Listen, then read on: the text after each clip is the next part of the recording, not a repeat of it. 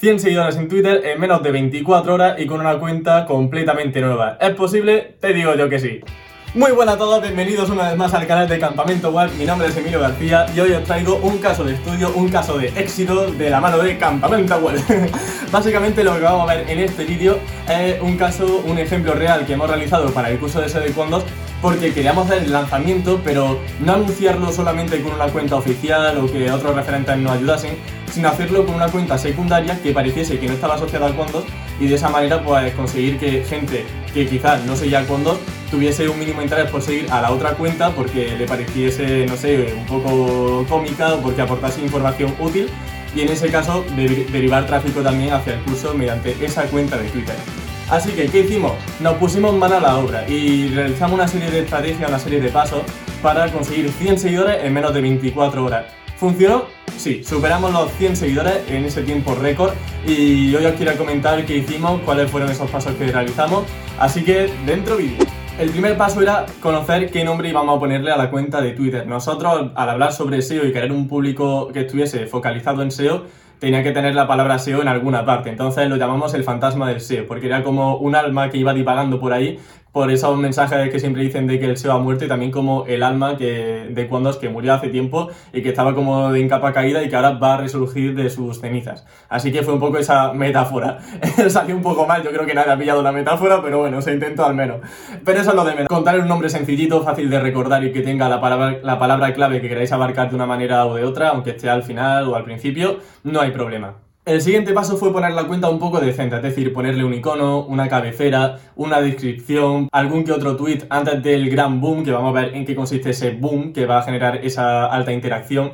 Así que digamos que es poner un poco la casa ordenada y que no parezca una cuenta nueva que se acaba de crear hace un par de horas. Ahora empezamos ya con lo que sería la parte un poco más interesante, la parte un poco más estratégica. Lo que tenemos que hacer a continuación es seguir a gente que esté siguiendo a nuestra competencia. En nuestro caso, lo que hicimos fue ir a referentes SEO o a cursos de SEO de la competencia y seguir a toda la gente que estaba siguiendo a esos usuarios. Porque hay que tener en cuenta una cosa súper importante. Al fin y al cabo, los seguidores que está teniendo una cuenta en Twitter es como si tuviésemos una lista de emails de gente interesada en cierto sector. Así que hay que darle todo el valor que eso tiene. En este caso lo que hicimos, pues como comentaba, ir a la competencia, ver cuáles eran sus seguidores y poco a poco ir dándole a seguir. Existe una extensión para Chrome que lo que hace es seguir a toda la gente que tienes ahora mismo en tu pantalla. Así que si tienes, por ejemplo, una cuenta de un competidor abierta, te meten sus seguidores y le das clic a, a esa extensión, directamente ya va a seguir a toda la gente que haya. Hay que tener cuidado también con Twitter porque sobre todo si la cuenta es nueva suelen banear bastante. Conforme el tiempo pase, ya Twitter sí que te va dando un poco más de permisión a la hora de poder seguir a mucha gente de golpe. Pero si la cuenta es completamente nueva, ir con cuidado, ir siguiendo, pues no sé, unas 20, 30 cuentas quizás, que no son pocas si tenemos en cuenta que es un usuario nuevo. Y así vamos a conseguir mayor impresiones en los tweets y a su vez que mucha gente nos haga el follow back, ¿vale? Es decir, van a ver que le estamos siguiendo, quizá le interesa nuestro contenido y nos siguen también de vuelta. Y ahora viene el truco del almendruco. Aquí viene ya lo importante, lo que necesito que se os quede en la cabeza porque es donde viene lo grande y es hacer un mega hilo de algo que ayude mucho a la comunidad. Por ejemplo, en mi caso eran consejos sobre SEO, sobre posicionamiento web, porque obviamente era mi público objetivo, pero si tenéis una tienda online puede ser un tweet con 50 eh, consejos para hacer la compra de tal producto, 50 novedades que no conocías sobre tal cosa, 50 cosas que estaba haciendo mal mientras usabas tal producto. Es decir, darle una vuelta para poder aprovechar 50 tweets aproximadamente con consejos, con trucos, con novedades que estén relacionadas en tu sector. Hacer hilo es súper sencillo en Twitter, simplemente tienes que hacer un tweet y hay una pequeña opción que te pone como un más para abrir un hilo y ahí puedes hacer directamente todos los tweets de los que va a constar ese hilo y poco a poco los vas redactando y cuando tengas todo configurado ya le das a publicar y ya está, o sea, no tiene mayor complicación. Ahora, ¿cómo estructuramos el copy? Eh, el copy es algo súper importante porque al fin y al cabo, digamos que es una forma de persuadir con las palabras, es decir, de, llegar bien a nuestro público objetivo mediante la escritura. En este caso, ¿qué tuvimos en cuenta de cara al copywriting? Lo primero, lo que os comentaba, tener una cifra que fuese llamativa, en este caso 50. 50 consejos no es algo que se haga en una tarde. Bueno, sí que se puede hacer en una tarde, de hecho lo hicimos en una tarde, pero ya me entendéis, ¿no? Que no se hace de forma muy rápida y que realmente se nota que hay un trabajo previo y que la gente va a poder eh, aprender con ese hilo de información. Lo siguiente es poner en el primer tweet la palabra importante al principio. Es decir, en nuestro caso, la palabra importante, ¿cuál es? Digamos, la palabra clave, pues SEO, porque vamos a hablar sobre SEO y la gente cuando lea ahí la palabra SEO ya, pling, se le enciende la bombillita y ve que el tweet quizá le interesa. En tu caso, tiene que ser algo similar, ¿de acuerdo? Si es SEO, pues SEO, si es, no sé, pues que un micrófono, pues 50 consejos para comprar tu micrófono y poner micrófono en mayúscula, es decir, poner la palabra importante siempre al principio y en el primer tweet. ¿Qué pasa? Que a lo mejor no le termina de convencer esos 50 consejos y dice, bueno, yo realmente soy un máquina aquí en el sector y no voy a necesitar aprender nada.